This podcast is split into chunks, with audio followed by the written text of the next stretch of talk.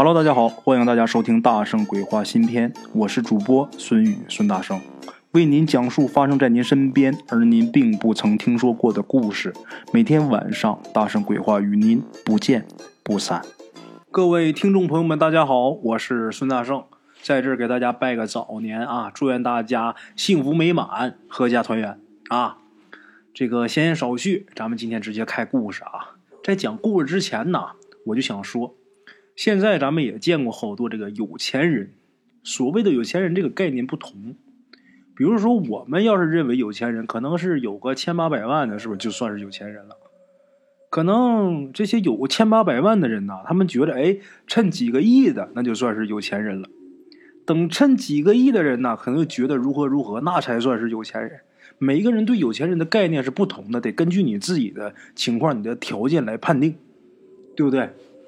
我今天要说的是什么？就是说，现在有好多有钱人呐，有钱之后啊，买个别墅是吧？买一豪车，哎，这就算是有钱了，哎，就算是过好日子。或者是在哪儿买一个私宅，那就不得了了，是吧？其实啊，我们现在这些有钱人，如果跟以前的有钱人来比的话，那就是蚂蚁比大象啊！啊，咱们今天鬼友说这个故事啊。鬼友的祖上啊，他们家是清朝做官的人。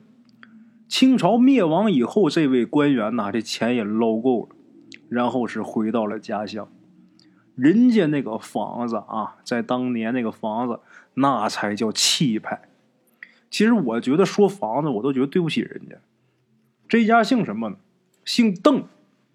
哎，就是这位鬼友家啊，他们家住的呀是庄园。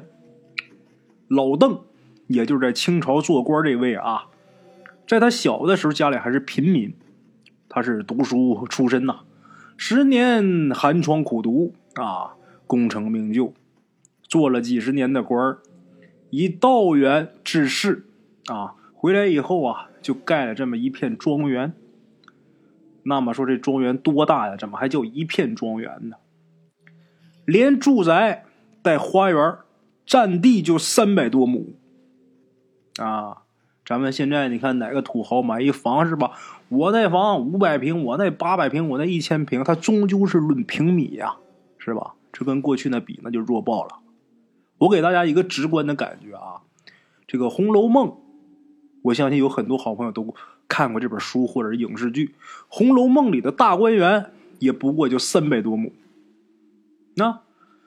这个老邓家能有这么大一片家业，那人家肯定是上层，对不对？这个社会上层的人嘛。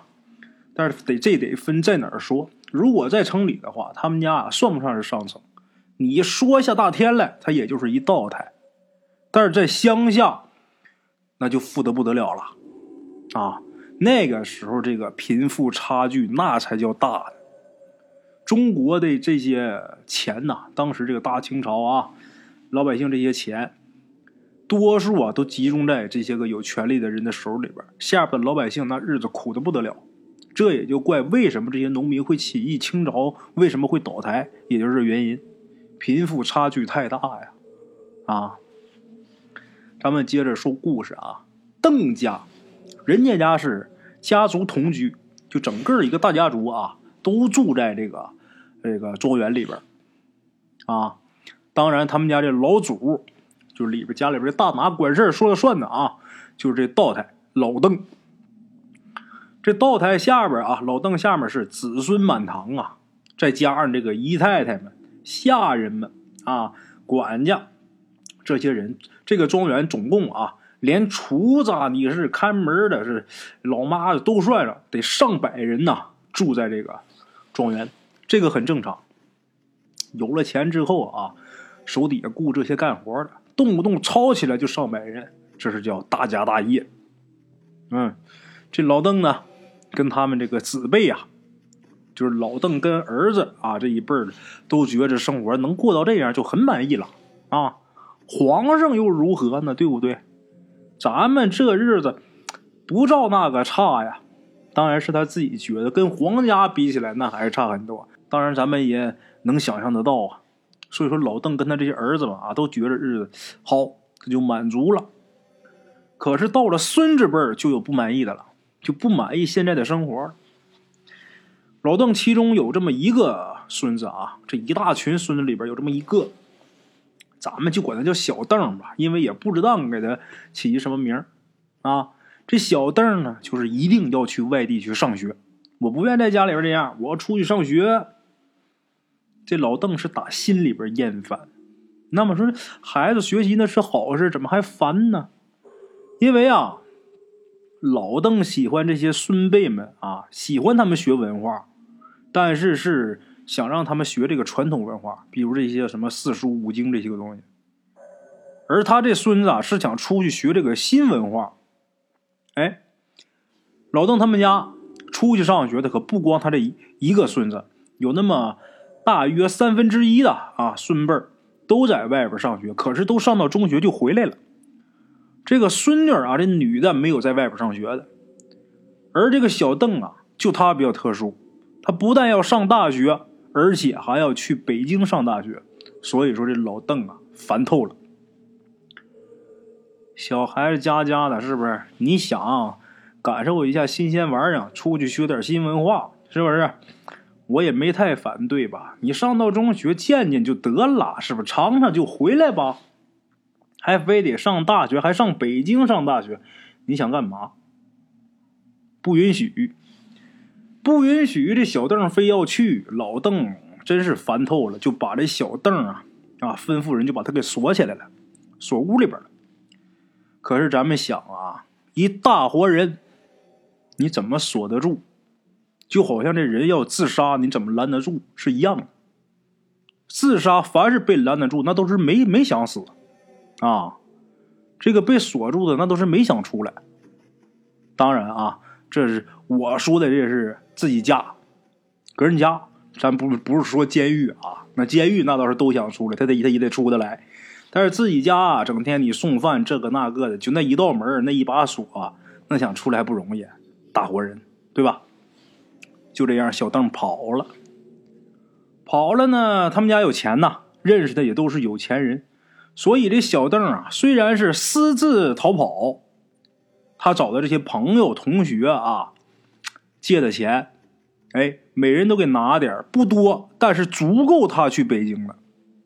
啊，虽然是逃跑，但是这一路上没受什么罪啊。等到北京以后啊，还真让他考上大学了。哎呀，上了大学那就天高任鸟飞了，是吧？老邓恨坏了，啊，不，他居然敢跑，他还真敢去念那个大学去，啊！老邓一生气，把这小邓他这孙子啊，孙子辈的这么一个其中的一个孙子，就从家族里边就给除名了。从今以后不允许他再回家。这小邓他倒是不在乎啊。等大学毕业，又工作了两年。这个小邓啊，人都是感情动物，是吧？离家时间长都想家。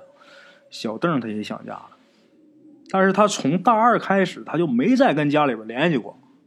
正好这回啊有一机会，是回家乡这边啊有这么一个工作派给他，他正好借这机会啊。他想回家来看看，那么说这老邓不是把他从这个家族里边给除名了吗？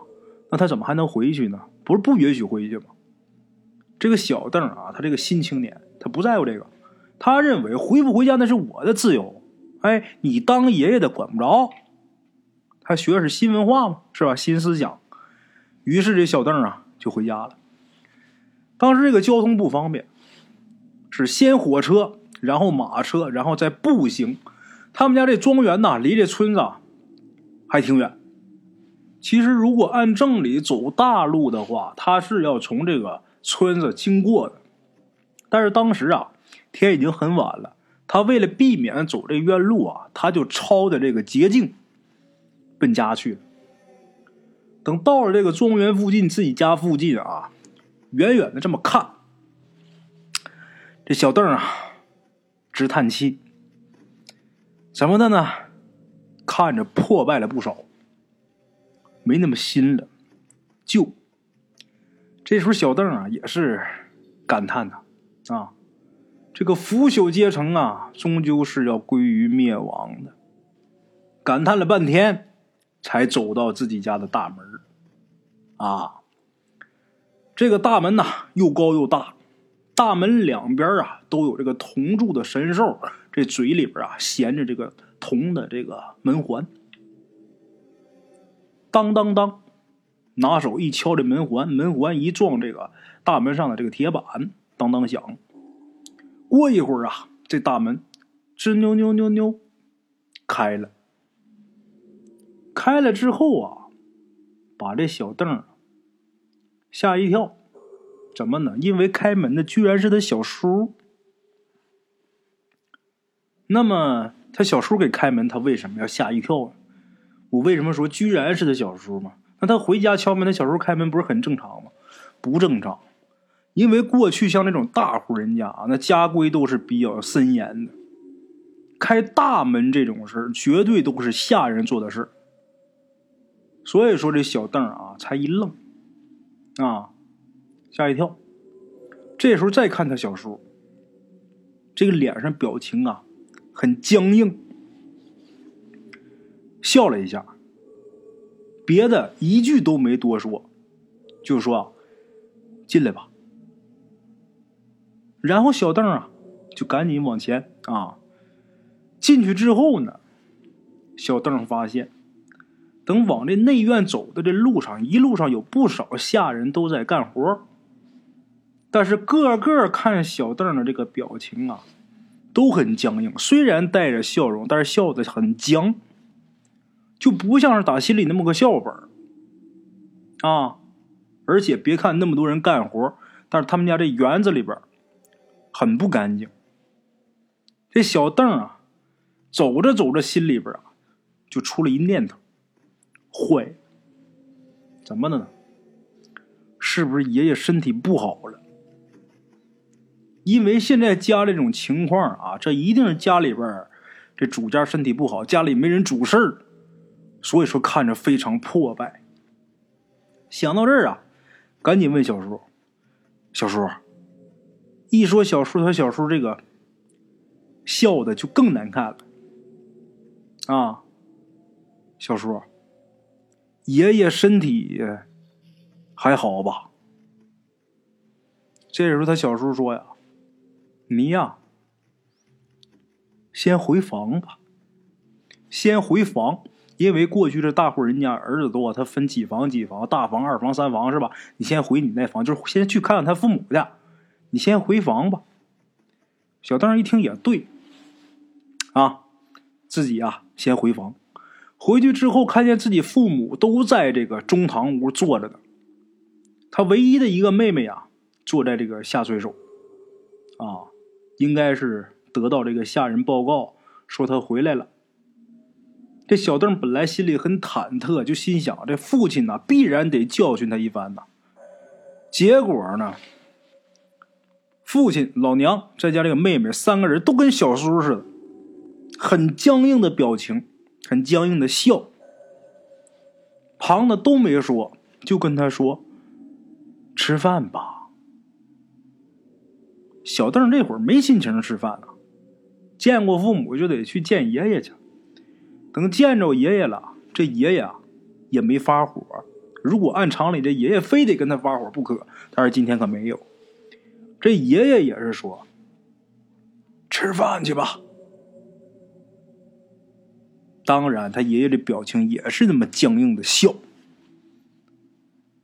小邓这会儿没胃口，而且这时候已经是晚上十点多钟了。这一路上舟车劳顿，很累啊，他就直接回去了。回去之后啊，就想休息。这下人呢就把饭给端进来了。这小邓就说呀：“我不吃了。”这下人居然不走啊！还是僵硬的笑，看着他，反复叫他吃饭，一直到这个小邓发火了，这下人才走。到此为止啊！这小邓啊，心里不知道为什么就是七上八下的，啊，走了一天了，太累了，迷迷糊糊的呢，就要睡着。就在他要睡着没睡着的时候，这时候就听见啊，他躺在这屋窗外，有一只猫叫。这小邓啊，最爱猫，最喜欢猫。这玩意儿人这东西奇怪，你看喜欢这个宠物也不一样。你看小狗多可爱啊，哎，有人就不喜欢它。这小猫多可爱啊，哎，我就不喜欢猫。有的人喜欢猫就不喜欢狗，有的人是喜欢狗就不喜欢猫，也有都喜欢的。啊，这小邓打小就最爱这个猫。当年他们家里这猫啊。都是他去喂去，就因为这个呀，长辈还打过他。为什么？认为这是下人的活下人的事儿啊！你自己呀不自重。你看，就我说到这儿，大伙儿就想到前面，他小时候开门，为什么把他给吓一跳？家里边这规矩是非常严的，喂猫都不成。你是主子，你喂猫都不行啊！你对自己不尊重。家里边小时候，因为他喂猫打他，他都不改，他太喜欢猫了，啊，这一声猫叫啊，声音不大，可是这小邓啊，一下就清醒了。这东西他感兴趣啊，一下就清醒了。等一睁眼，小邓发现自己身边站着好几个人呐，为首的就是他爷爷，在后边就是他父母、叔叔们。都是男的啊，一个一个是僵硬着脸，呆呆的发笑，盯着他。这小邓吓得一翻身就坐起来了，就说：“哈，干什么？”这些人没回答，反而往前呢蹭了一点这时候小邓就觉得怎么这么吓人呐？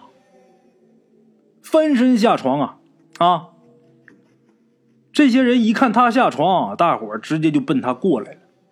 就在这时候，这猫啊又叫了一声。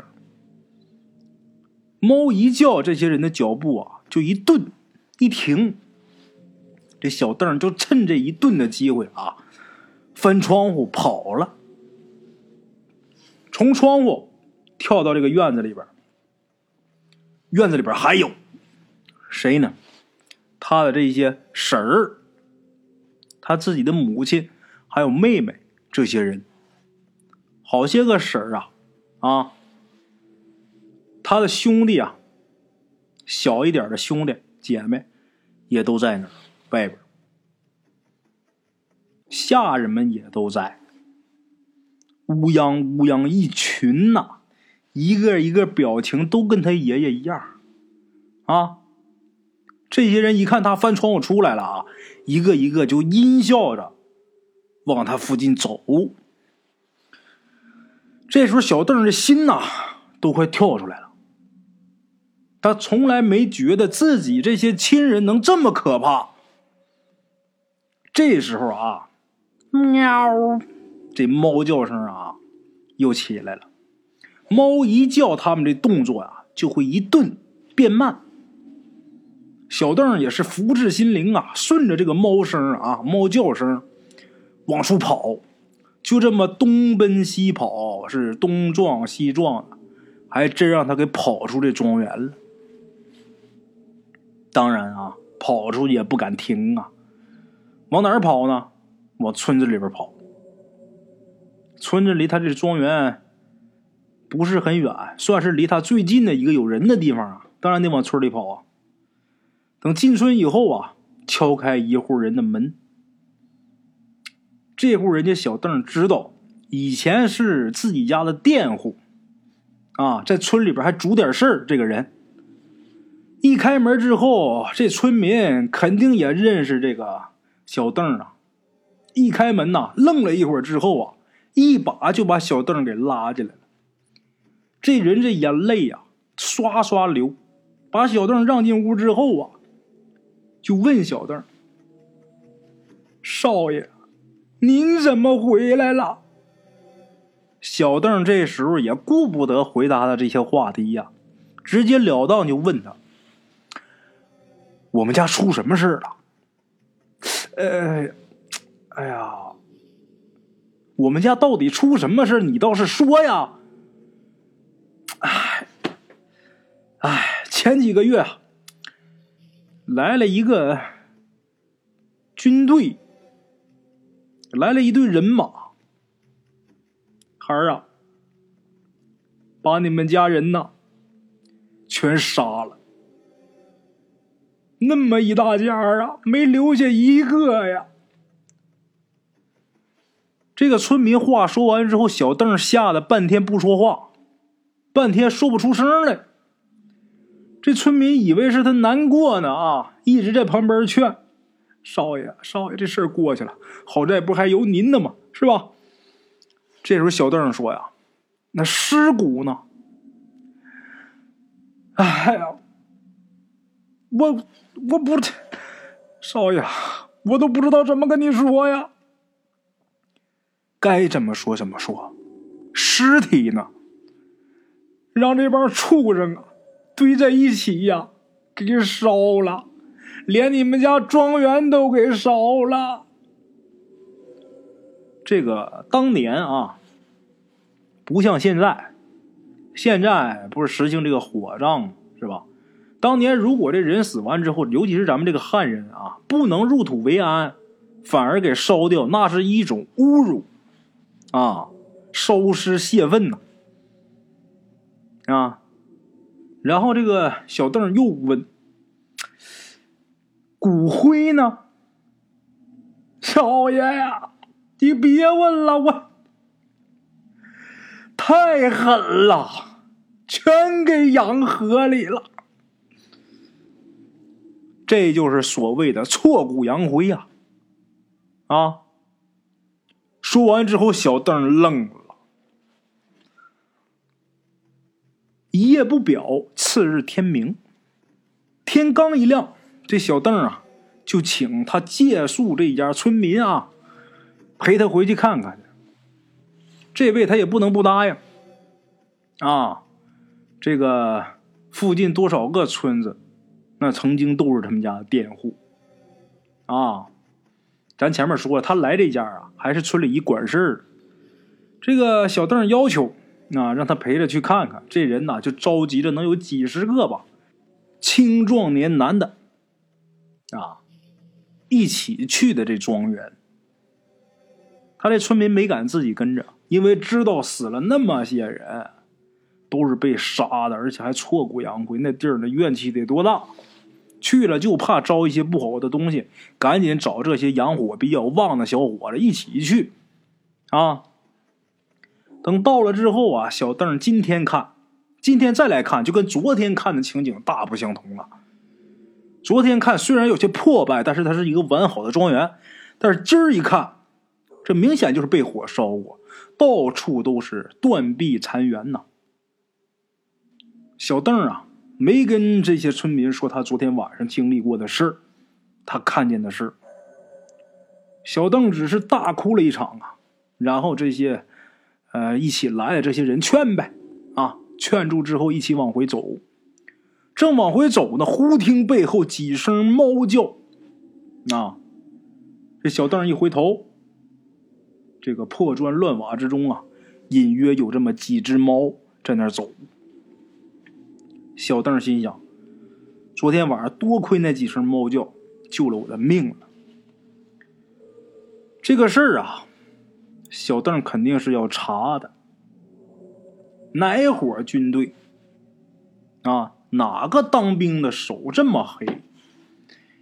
你是要钱你就抢钱，要物你就拿物，你杀人干嘛？杀人你也不至于把我们家都杀干净。”都杀干净，你也不至于把他烧了，挫骨扬灰呀！得查，几年以后还真让他给查出来了。屠杀他们家人的这个军阀呀，不为劫财，只为报仇，怎么回事呢？当年这位军阀的父亲也是一个农民，老邓，就是小邓他爷爷之前不是道台吗？在任的时候受贿。把一个江洋大盗给放了，拿人家这位军阀的父亲来抵罪。当时就是一农民，啊，拿他来抵罪。谁知后来儿子当了军阀了，当了军阀之后，人来给父亲报仇的，啊，等小邓查到这个军阀是谁的时候，这个军阀早已经在这个混战当中啊死了好几年了。啊，冤冤相报何时了啊？但行好事，莫问前程。诸位，今天这个故事啊，送给咱们大圣鬼话的各位听众们啊，咱们明天同一时间，大圣鬼话不见不散啊。OK，各位老铁们啊，咱们今天的故事呢，先到这里。